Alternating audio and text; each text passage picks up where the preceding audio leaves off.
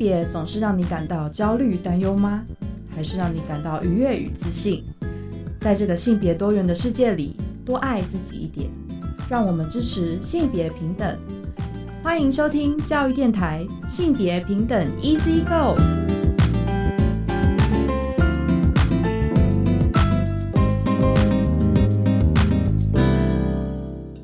大家午安，欢迎收听教育电台性别平等 Easy Go，我是文龙。不知道这礼拜大家过得好吗？今天节目内容，今天的性别大八卦，想跟大家聊聊，就是职场的性骚扰。就是现代妇女基金会。在他们的官网上的呃文章哦，因为今年呢的三月八号是性别工作平等法实施二十周年，但是呢，根据现代妇女基金会他们自己本身的调查哦，就是总体而言呢，职场哦，就是上对下的性骚扰比例高达百分之五十一点九，就超过半数，所以稍后我们来谈。而今天的性别慢慢聊哦，跟大家聊千德尔，这是最后一次跟大家谈千德尔。而今天的主题单元呢，是谈未成年怀孕。很高兴我们邀请到了千德尔研发团队两位老师，翁丽淑老师、金梦君老师来跟我们谈未成年怀孕。我们先进行性别大八卦，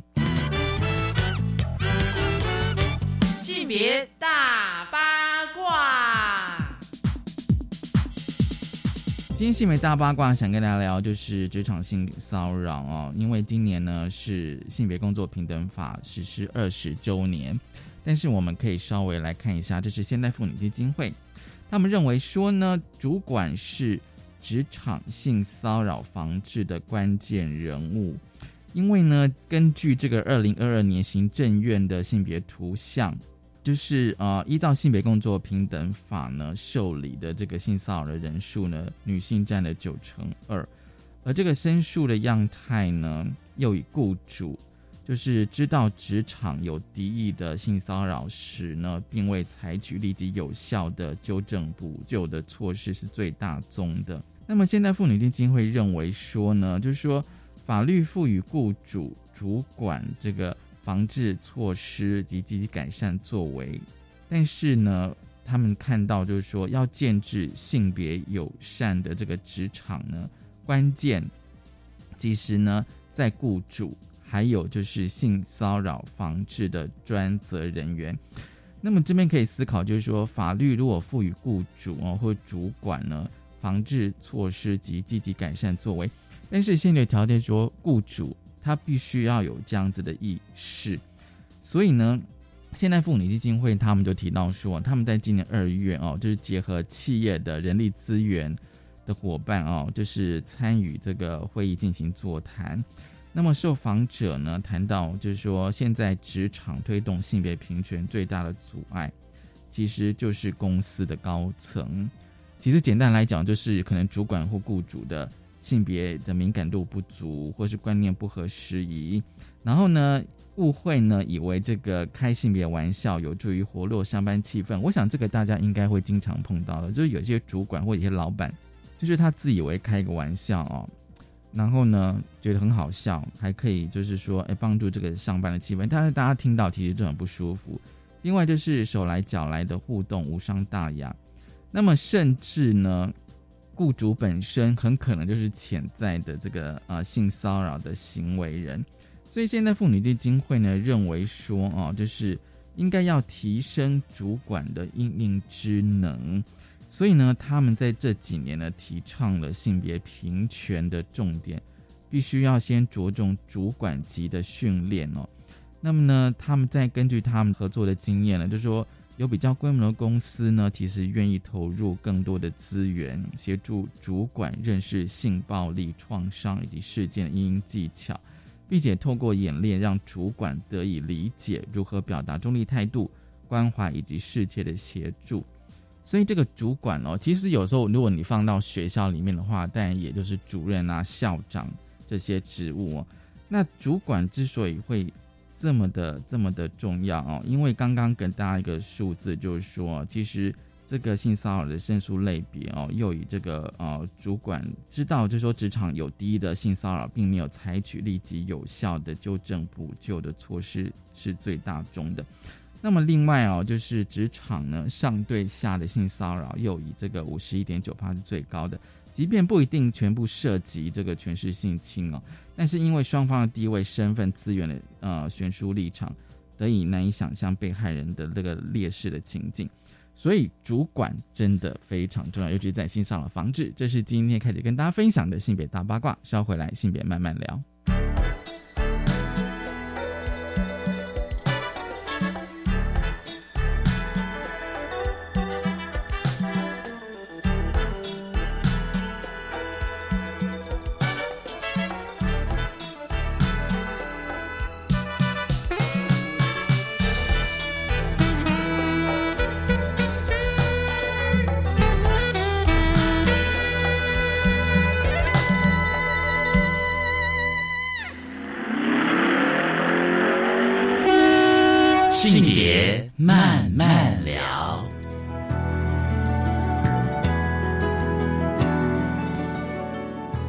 再回到教育电台性别平等一字歌，我是温龙。我们今天进单元是性别慢慢聊啊。今天慢慢聊什么呢？今天慢慢聊要跟大家聊天的，其实呃，过去这几个礼拜我已经跟大家分享哦，呃，非常多的关于千德尔就是情感教育的十二堂课，这是由台湾性别平等教育协会策划出版的一个教案哦，就是关于情感教育。而今天呢，我们的千德尔呢。的单元要来到了，就是第十一堂课哦，赛博特卫星哦，它是一颗卫星哦，大家注意到，因为知道天德尔它其实是用星球的概念哦来设计的。而今天这个单元，我觉得其实非常重要，但是我也觉得中小学一定非常少谈的未成年怀孕。很高兴我们邀请到了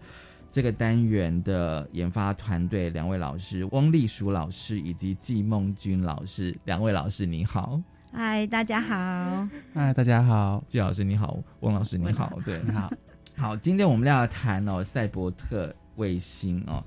它是未成年怀孕的议题哦。我先跟大家讲一下，分享一下，就是说当初设计这个教案的发想跟理念吧。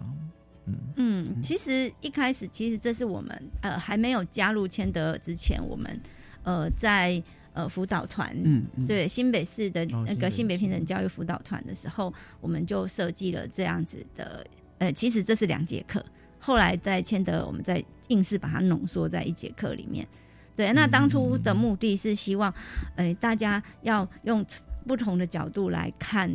来来看待未成年怀孕的议题，嗯，因为我们可以看到，呃，就是，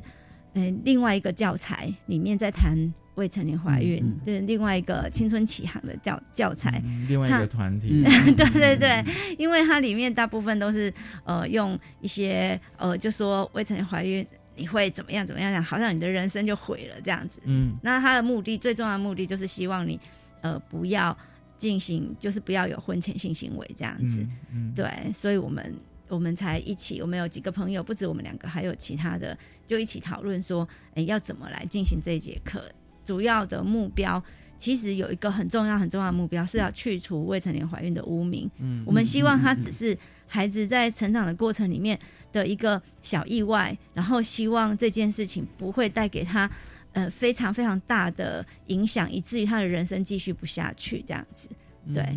对，主要目的是这样。这样子哦，因为。过去我们在谈未成年怀孕的时候，比较会放在高中跟大学。嗯，那我知道这一本《Tender》它是设计在小五哦，对，就是五年级到九年级，等于是小五到国三这个阶段哦。那我自己看的时候就觉得说，哎，那怎么在嗯，就是五年级到九年级，未成年怀孕可以成为一个教学上的议题？嗯嗯。其实当时在研发这个教材的时候啊，我觉得就是有一个想法可以回应这个问题，就是像呃，我们先拿两个团体的教材当例子好了。比如说他们在那个未成年怀孕提的，就像刚刚丽叔讲的，他怎么就用恐吓啊、威胁的方式告诉你说，未成年怀孕或者未成年发生性行为会有多大的法律责任啊、健康的安危啊，然后别人对你的担心等等。那他后面紧接着下一刻就是教身体界限，告诉你说。发生性行为的时候要三思而后行，然后你喜欢一个人，你要跟一个人靠慢慢靠近，然后这个距离是要拉的很远、很长、很长的，就是它会延后你对这个性的这个好奇跟需求，所以就是它其实蛮脱离现场孩子他们真实的这种对于性的这种好奇跟理解的。对啊，那那我觉得就是这样子的教材，其实就是回回应到说，其实我们的，其实，在国小教育，我们就也看到，就是很明显的，就是在教一个恐性的教育。嗯，对。那也许可能未成年怀孕是一个很具体的一个后果的一个威威吓嘛，就是哦，那你如果未成年发生性行为的话，有可能就会怀孕，那可能就会有这些后果。所以我觉得它反映的就是这样子一个恐性的一个教育后面的一个对这种对啊恐性的精神这样子。那这个东西其实，在国小。的，我觉得在每每个年龄层阶段都有可能，就是不同的教材或者说不同的课程都有可能暗含着这种维和式的这种教性教育的概念。这样，其实我觉得我们有一个很重要的目的，为什么要在小学的时候教？是希望他们从小在看待这样子的事件的时候，包括我们很多媒体都会都会用一种好像这些小妈妈很狠心，然后非常。非常糟糕，非常不懂事，然后用一种非常负面的表述来来呈现这个新闻。但是我我常常在讲说，其实呃，生一个小孩，他不是挤一颗青春痘，哎，他他有一个非常长的历程。那我们怎么可能忍心让一个孩子自己独自去面对这么艰难的议题？那我觉得这件事情，我希望如果他。往后有机会遇到，他不一定是自身遇到，尤其有可能是呃看到呃新闻上这个事件远端的，或者是他的身边有人遇到这样的事情的时候，他能够立刻想到的是我要怎么帮助他，我要我要怎么集合社会的资源来。让这件事情可以顺利的过去，而不是用一样的方式来谴责，然后来污名，然后来羞辱对方。嗯，我会觉得这个是我们一个非常重要的目的，而且这件事情一定要从小开始做。哦，对对对对，所以我们才会觉得应该要放入千德里面这样。因为当时有一个另外一个目的是媒体试读的部分，对啊，就是说其实比如说像我自己班上的孩子，他们可能在他们的求学经验中并没有真的遇到一个未成年怀孕的小妈妈，但是他们。光是听到我给他们这个呃，就是这个词汇，然后跟他们讨论说他们有什么样子的联想，那几乎都是就是一面倒是负面的，就是指责啊，然后不负责任啊，然后可能就是很多很多的指责这样子，然后功课会退步等等的，所以你就可以想象得到说，如果他们一直抱持这种就是很负面的看法，而且是被媒体影响的，那也许他们有一天真的遇到这样子一个人的话，可能就会带了很多的刻板印象跟成见在。对。他们相处，重点就在于这些遇到事件的当事人，他也会因为从小就知道这个社会怎么看他，怎么看这个事件，就会不敢求助，因为他会觉得，你看那些我们真正看到，你看这么多新闻在讲的时候，那些人为什么要这么辛苦的把小孩生在公庙，然后把小孩丢在厕所？这这种事情怎么会是我们？在人性上面很顺着人性会做出来的，但是他就是很担心、很害怕这个社会又再一次的加诸于他各种指责、各种谩骂。那我会觉得，如果我们从小就告诉他这没什么，我们好好的来面对就可以了，就就当做是一次车祸吧，然后我们就把。哎，伤口治疗好，然后我们往前走。对，不，这没有什么需要你承担太大太大的责任，这样子，对，或者是要面对多么恐怖的这个整个社会的的这种这种很很大的责任感在身上。其实，因为我们之前也有看到，不管是男生或女生，男或甚至男方有有发生过自杀的例子。那那像这样子，我们都很不愿意。那个孩子在这样子面对，其实何其忍心？不过就是，不过就是一一个意外嘛。嗯哼，因为他自己要面对了非常多的压力。其实我刚刚听听就是两位老师这样讲的时候，其实我我刚刚有想了一下，就是说，即便比如说像我，如果要是在小小学五年级上了两两位老师的课，然后有认识未婚怀孕这个议题，那也许我可能现阶段没有遇到，因为还很小。可是有时候我在想说，也许到了上上了高中，到了高中甚至到大学，嗯，那如果说我还记得在国小时候有某个老师跟我上过这个议题的话，我至少还有一点印象。对，就说面对未婚怀孕，说哎，如果真的哪一天我的同学哦，真的他就怀孕了要生小孩，我怎么样用正向态度去给他支持？对，这个很重要，身旁的人的态度真的很重要，那就会让让当事人是会比较愿意。求助，或愿意的去找资源，真正站出来。不过我想要呃稍稍纠正一下，因为我们是讲未成年怀孕，不是未婚，对，因为未婚。的情况，他也许有人不想结婚也可以怀孕啊。未婚怀孕可能是成年，或者是对对对，总之结婚不是一个怀孕必要的条件啊。对，但是未成年总是一个问题。这样子，对对对。其实这个金德尔他哦，他的每个单元设计哦，都有个星球事件部。我觉得这个星球事件部 你们应该想了很多吧？对对，因为它蛮有故事性的。对，那这个星球事件部也是跟着我们之前那个绘本，我们只有用了一个绘本叫《伊利的娃娃》，那个绘本也是呃青春启航，就是那个彩虹爱家。协会他们他们会很喜欢用的一个绘本。那同样一个绘本，我觉得我们同样一个绘本，我们也可以教成我们想要的那个目标的那个版本。对，所以我们就是用同一个绘本来教。那那故事的背景大约也是依照这个，只是我们把它改成茉莉。对对对对。然后在呃，我们的故事其实有另一个发想是说，因为。当然，就是那个伊利娃娃，它主要探讨的是伊利本身它的一些处境嘛，跟遭遇。但是后来我们就发现到说，其实。就是可能很多的人会对于，比如说伊律的男朋友也有很多的指责，就他不负责任啊，然后觉得他怎么会逃避，然后不不理伊律这样，故故意设计那样子的情节，都是男生都很糟糕这样子，是渣男等等，对，然后就很快就交了新的女朋友这样，对。对，但是我们就会去思考说，其实因为她的男朋友其实也是一个孩子而已，那也许可能他有很多的处境，跟他不知道怎么样去求救，这件事情可能对他是一个很大的压迫。他可能也没有办法面对这样的状况，所以就用用他的方式去逃避。这样，那我们就会觉得说，这个就是另另外一个角色也很重要，需要去理解他的处境。所以在故事的设定上面，我们就会变成是两个，就是彩虹小队遇到了茉莉跟安迪。就安迪他其实也是一个需要被支持，跟他需要求助跟寻找资源。所以，所以就是会变成是从这两个角色去着手进行故事这样。对，而且这这一刻也刚好是我们所有的。的星球里面为一个卫星，那我们的设想，对我们的设想就是觉得说，它它其实是一个类似补给站的，但它不是一个独立的行星，它比较像是支持很多，所以它叫赛博特。嗯对对对，然后它它很，我们很希望能够让大家感受到，其实很多人生会遇到的各种问题是。是这个国家都有责任去承担起来，都需要政府的各种协助，甚至这个社会大家可能都可以有有机会帮忙的这样子。嗯嗯嗯，对。其实我自己在看《千德》的时候，我其实还蛮喜欢看《星球事件簿》，因为。因为我觉得过去我我对教案的感觉好像很少有这么强的故事性，嗯嗯嗯，就是好像先有一个情境哦，一个影子哦，然后让你去进入，比如说呃这个单元我们要谈什么样的主题？嗯，我觉得有脉络，让大家知道要从哪一个地方去出发想象，这样子我们在教学的时候也比较容易呃跟着这个脉络来进行。对，因为你平白的，就很多概念都会变得很虚空啦。对，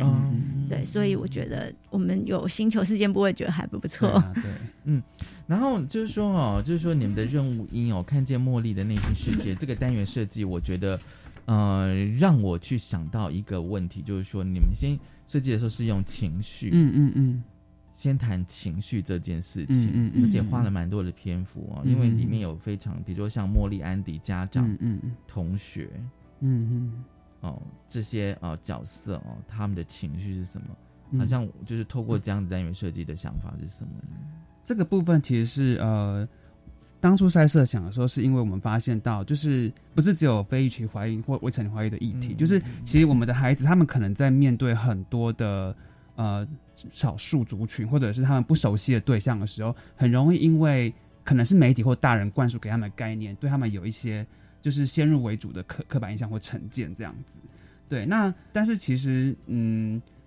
比如说以同志教育或者是说非群怀来讲好了，就是说如果今天我们去可以去真实的去认识到这样一个主体，而不是说从新闻事件或者是大人的口中啊，然后就直接帮孩们孩子们做一个价值判断或者是。指责性的一个诠释的话，他们透过去认识真的这样子一个人，那呃，比如说像是伊利，呃，像茉莉，好了，那他可能呃在学校里面，或者是说他在跟家长啊，或者是跟安迪互动的时候，他其实有非常非常多的不一样的情绪，他有很多很多的不安，很多很多的焦虑。那但是他也是有一点点的对于这件事有一点点的期待跟他的需求这样子。那可以可以让孩子们去理解到说，其实这个角色他其实不是一个事件中一个人物而已，而是一个更贴近他们，他们能够感受到他的。各种情绪的脉动或者是起伏，然后也会知道说他遇到很多很，他跟其实很，他其实跟我们一样，都有他每个人都有每个人必须去面对的课题，而而我们也想要去解帮助这个孩子解决这样子的问题。对，那我觉得透过这个方式，就是其实是试图的用情绪的方式，让孩子们看到那个同理的部分，建立一个同理心的部分。对，所以我觉得这部分的这个情绪的同理是。蛮重要的一个开关，就是孩子们先打开这个开关，去看到这样子一个角色，其实是一个很真实、有血有肉，然后有情感的人。对他们贴近这个角色之后，我觉得自然而然他们就会放下那一些可能过去他们背、他们所带着的一些成见，或者是一些想象。对啊，就更贴近这个主体。那要往后要跟他们谈，要跟孩子们谈，就是怎么去尊重、怎么去支持的话，我觉得是要先建立在这一些他们已经能够真的理解这个人。才能够谈真正的尊重，不然真尊重就大家都会讲。可是你要怎么样尊真的尊重一个人，是其实你要先去了解这个人他有什么样子的需求，他遇到什么样的事情。没错，对对对。其实其实我们就像我刚才说的，我们就东西都很片面，然后感觉他好像是很多的一个点、两个点、三个点，可是事实上。未成年怀孕这个议题，它它是拉的很长的，对他可能会需要诶一开始的面对，到后面他必须要 呃去处理这件事情，然后到甚至如果他要把小孩生下来，这个这个过程其实它不是短短的一一个小事情而已，对，所以所以如果这这个这么长的对孩子的压力，有办法让其他的人知道，哦，他是一个呃。就是压力很大，然后很需要被帮忙的这个状态，我觉得这种理解，在我们谈到后面，后面有我们会谈到什么社会的支持啊，国家的立法这些东西，诶，要进来，他们才能够知道说，哦，他确实需要各方面的帮忙，这样子。嗯嗯，对。因为我觉得，就是说，如果要是对于呃未成年怀孕的议题的话，可能受到媒体影响的话，可能就是我在这个议题上没有任何概念的时候，可能就直接接受这样的讯息嘛。嗯那我自己在看的时候，其实像我自己在看签的的时候，我会跟着做一下。嗯嗯，对啊，你最好。不是，因为它本身就是个教，然后呢，因为。我们呃前几个礼拜在谈的时候，就是说金德尔他特别地方，他是比较是互动操作，对，对，就是说要让学生去操作，然后在操作过程当中去刺激他思考嘛，对，对，比如说茉莉的心情有什么啊？嗯嗯，然后这边的心情有分成，比如说正向、负向或者是其他，嗯，其实我会想到你们你们算是设计的还蛮细致的。就说，即便是未婚怀孕，我还是有一些正向的情绪。嗯嗯，其实这个部分就是我们很强调的，因为大部分的媒体或者是社会的一些观感，都会比较是在负向的部分。对，那所以这个透过这个情绪的操作，其实我们是要让大家看到，就是除了茉莉之外，还有家长或安迪或是其他同学对这件事情的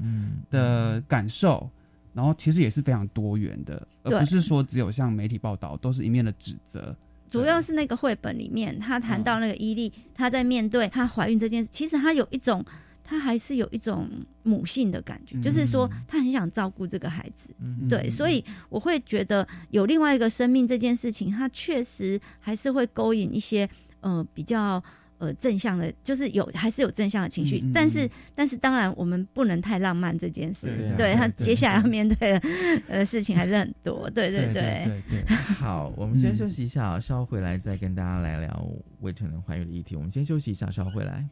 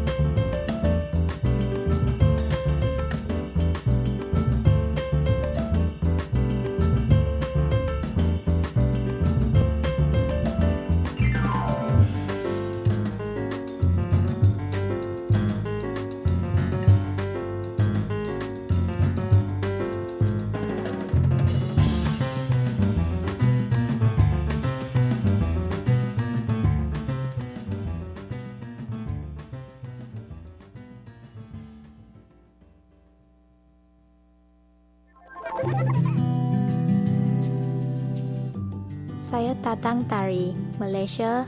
Selamat Hari Kanak-kanak. Halo, saya dari Indonesia. Saya mengucapkan selamat Hari Anak. नमस्ते नेपालको तर्फबाट ताइवानका बालबालिकाहरूलाई बाल दिवसको शुभकामना happy children's day 国立教育广播电台祝全国的小朋友们儿童节快乐！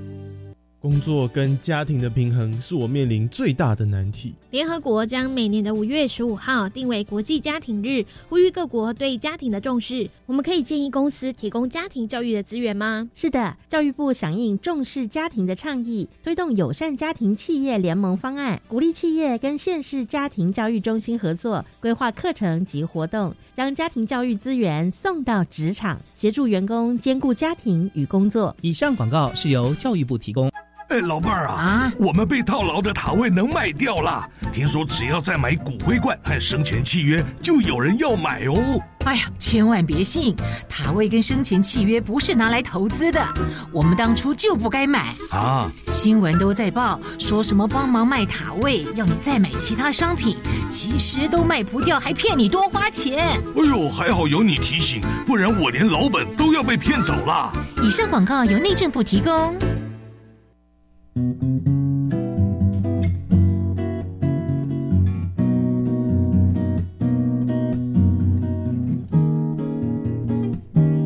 是苏密苏米恩，你现在收听的是教育电台。哦，朋友们，就爱教育电台。耶。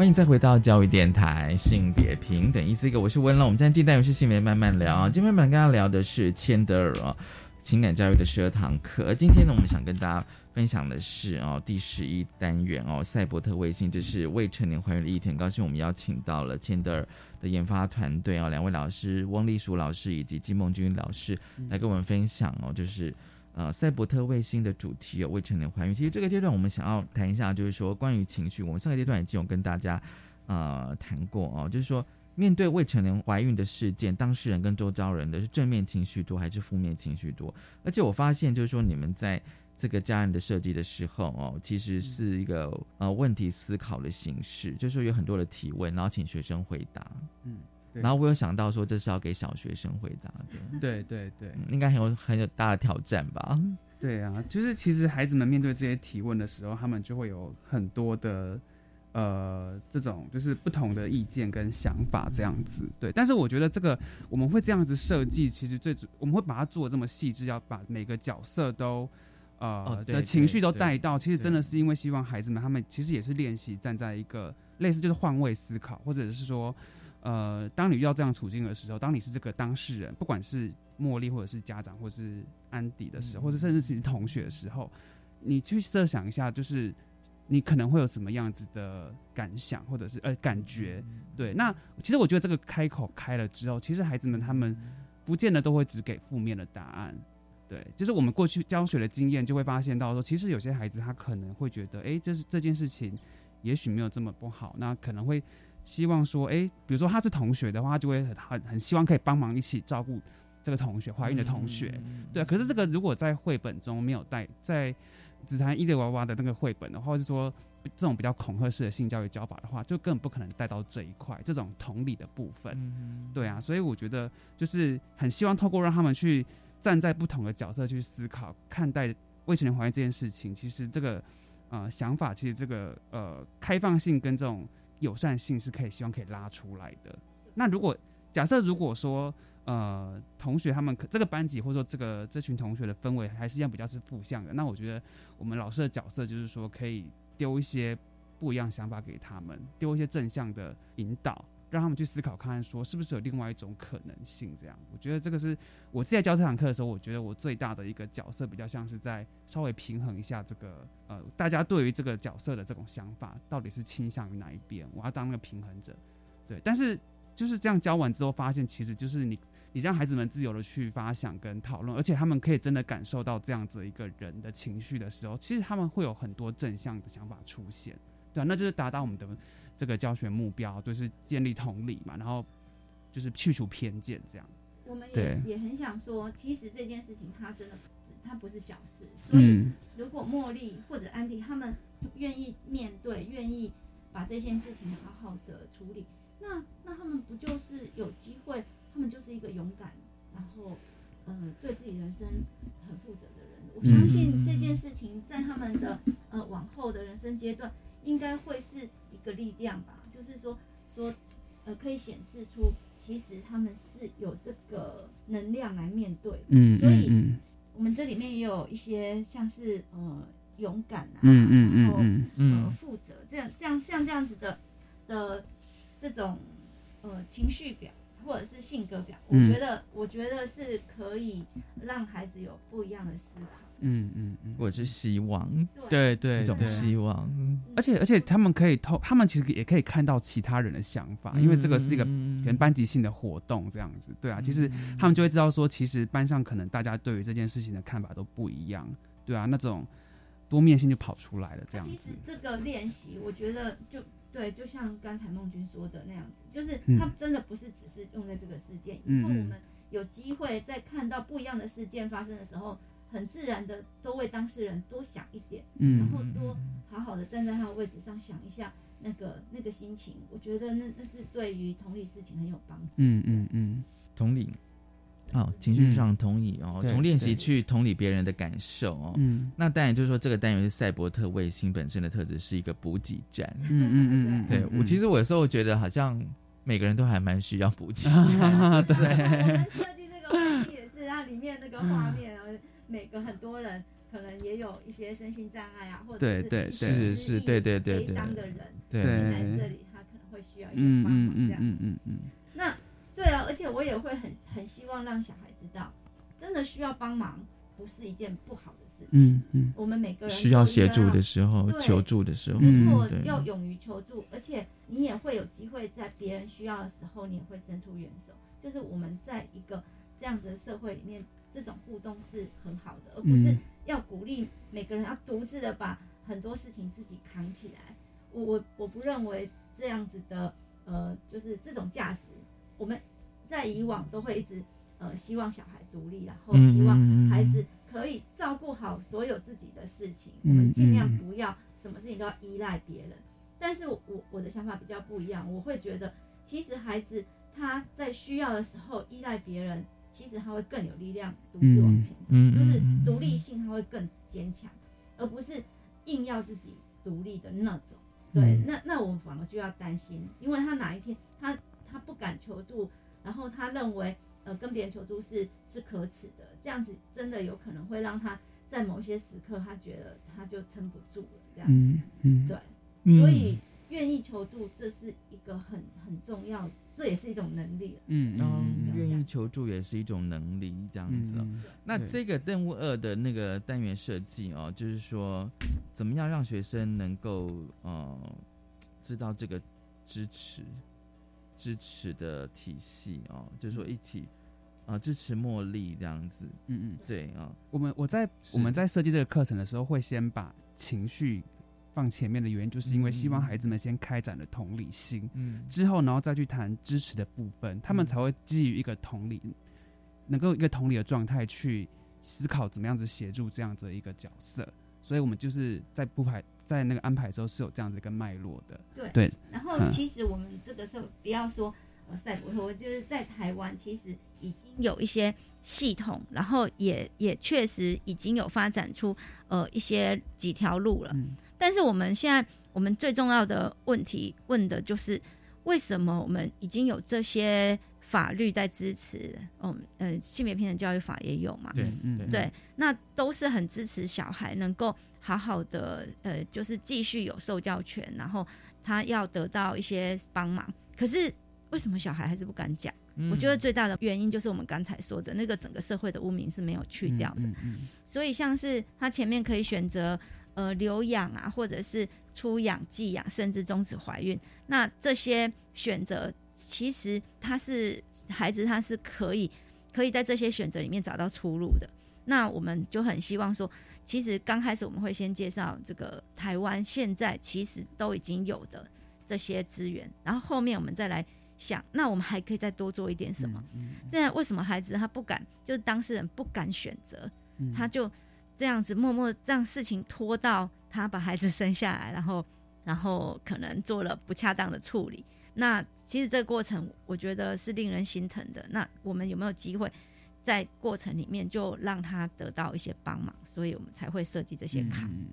我们很希望说，我们的教案其实，呃，带给孩子的能力其实。不只是同理而已，然后他们甚至有行动跟实践的能力，所以这个部这部分比较像是说，去去让孩子们发展出一个行动的一个对行动的力量，甚至他应该要有一个能力是去监督政府他有没有出手。就是其实，在很多的各种群族群里面，需要帮忙族群，政府都有责任，都应该要要在立法上或者是在一些呃一些资源上要能够提供协助。那这个东西他有没有？眼睛可以看得到，哎，其实政府的责任他有没有有没有存在，然后有没有尽到他的责任？对，所以我们才会用六个颜色来来做。当然就有多了一个魔法卡，对，魔法卡也是一个好玩的，让孩子哎多一些呃创意的抒发，一些好玩的想象啊。我们也看到，其实很多孩子都很特别，竟然有说。呃，我们可以先冻卵，对对，所以表示他知道什么是冻卵。哎，对，他就觉得说，反正科技很进步，他就说科技很进步的时候，我们可以先冻卵，因为他现在还不能不能生下来，因为可能各种环境不行。但是他觉得这个生命也很珍贵，所以他就就说，呃，我们可以先冻卵，然后等到大一点的时候再来解冻，然后放到身体里面再去让它长大，这样子很可爱。的话，其实小朋友会有这样答案，表示说他们是在。有时候会接受到这样的讯息，像我印象深刻是隶属的课，也有孩子提到说，那就让时光倒流，然后到发生性行为的时候有安全性行为，那这时候就可以开启一个跟孩子讨论什么叫安全性行为的一个课程，对啊，所以他就是还是可以回应到我们这个签的主轴，就是说我们怎么样子去看待性这件事情，没错。所以你们在这个嗯。呃资源卡设计有分福利、立法、美籍、教育、关怀。嗯，跟魔法卡，那我觉得刚刚提到那个魔法卡，也许给学生一些嗯，对，不同的抒发，对对，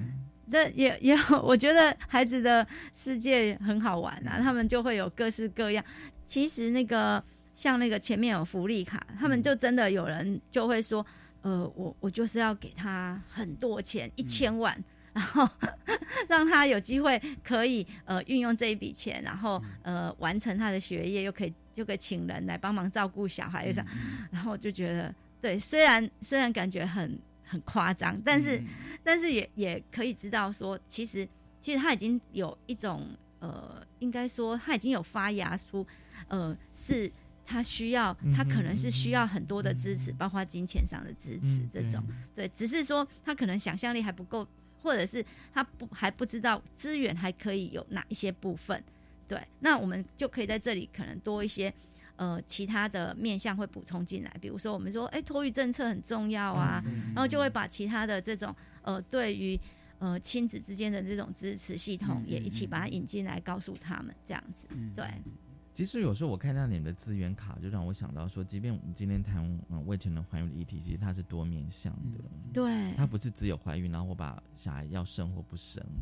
或是说，或是说我我就休学。嗯嗯嗯。对，那反而是说，比如福利、立法、媒体、教育、关怀这些面，这些呃，应该说是补给，应该说是支支持系统，全部都要进来。对，而且我也想要就是重申一下，那样像那个教育卡。其实不是要教育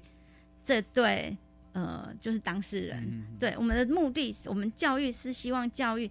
其他还不了解这件事情的人。所以，我嗯，我我是要会告诉他们说，他们遇到的困难，你要解决困难哦，不是去教育他们说，哎，不要发生性行为，而是如果有机会告诉大家，比如说呃如何预防，所以有安全的性行为，然后以及告诉大家，其实这件事情没有那么不好，然后我们诶要用什么角度来看待，就是类似这样子，所以他们可能就会有一个什么反歧视法出来，类似这种，对，嗯。反而是就是说，呃，过去的方式可能都像刚丽所老师讲，可能是用恐吓的，对。对，那现在可能就是要保证这样子哦。对，那我觉得刚刚好像有提到一点，就是说这个呃家人的设计哦，就是有提到就是说哦，就是说我们今天谈呃未成的怀孕哦，其实可以往前跟往后延伸哦。那往前延伸的话，当然就是比如说像性教育，嗯嗯嗯，这件事情哦。那往后延伸的话，可能就是说，也许他可能想要把小孩子，呃，生下来，但是呢，不能够让他失学。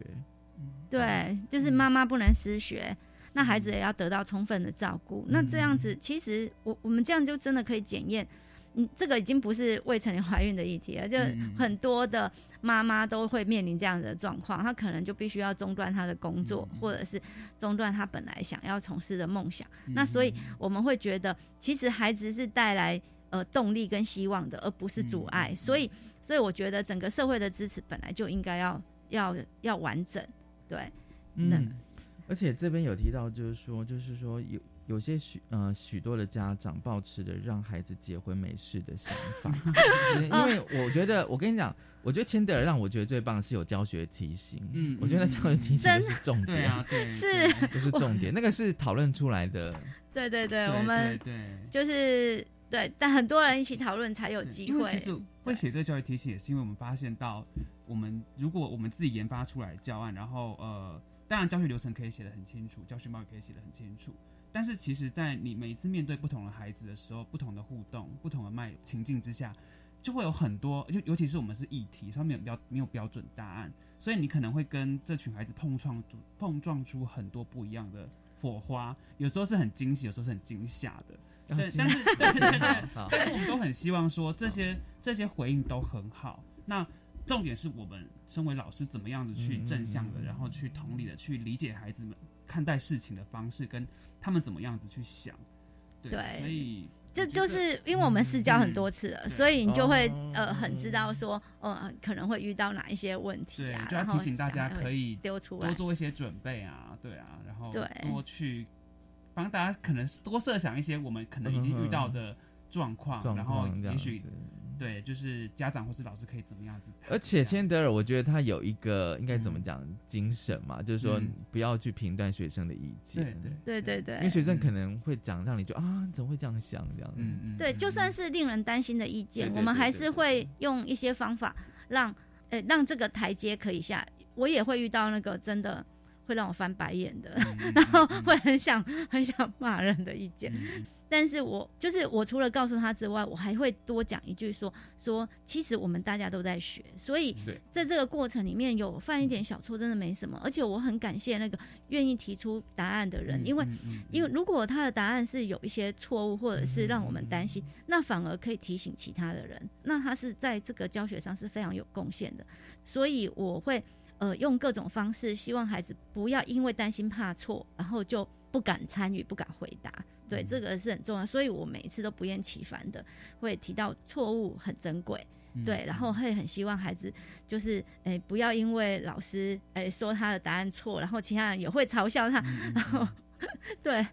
然后我就会去跟那个嘲笑他的人说：“哎，这这个反而也是不对的，我们不应该有这这样子的行为，这样子。”因为学校的教育通常都希望有个标准答案啊。对啊，所以他们已经习惯哎去猜老师要什么答案。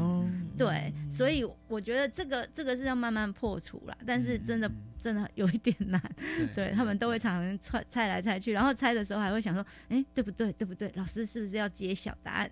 是不是要揭晓答案？你说没有标准答案这样子，每个人意见都是珍贵的，这样没有用，没有用，是不是？就是他们还是会一直猜，对。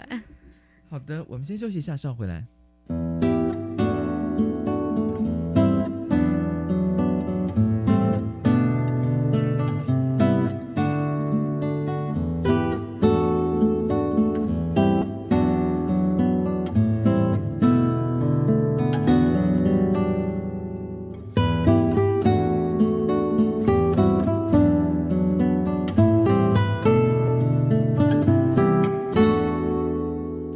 电台性别平等，Easy Go。今天呢，我们跟大家谈的是千德尔啊，呃，最后啊，这个呃，赛博特卫星哦，未成年怀孕的议题哦，其实就是说前面两个阶段，我们跟两位老师这样子这样谈，然后就会想到，我其实有时候我我会想到过去，就是有些家长或老师的一些呃疑虑或是焦虑，对，我觉得这个其实是蛮重要，就是说我们好像都要照顾。这个课，这个教案本身有那个情绪上的表达哦的同理哦。那我在想说，对于家长跟老师，他面对这一题，是不是有一些呃疑虑？对，是我我我在想说，其实如果我觉得这个这个这样一堂课，其实它有一个另外一个价值，就是说对于成人而言，其实它也是让我们在检视这个我们怎么自己怎么样子面对可能。非取怀孕，或者是背后更讨论更多的可能是性教育、性，我们对于性的一个态度，到底可以到呃，可以开展到哪里去？对，那我觉得这些焦虑跟恐惧都可能跟我们过去、跟我们自己的这个教育文化很有息息相关的，就是不谈啊，然后就是不要说，然后你你之后就会懂了。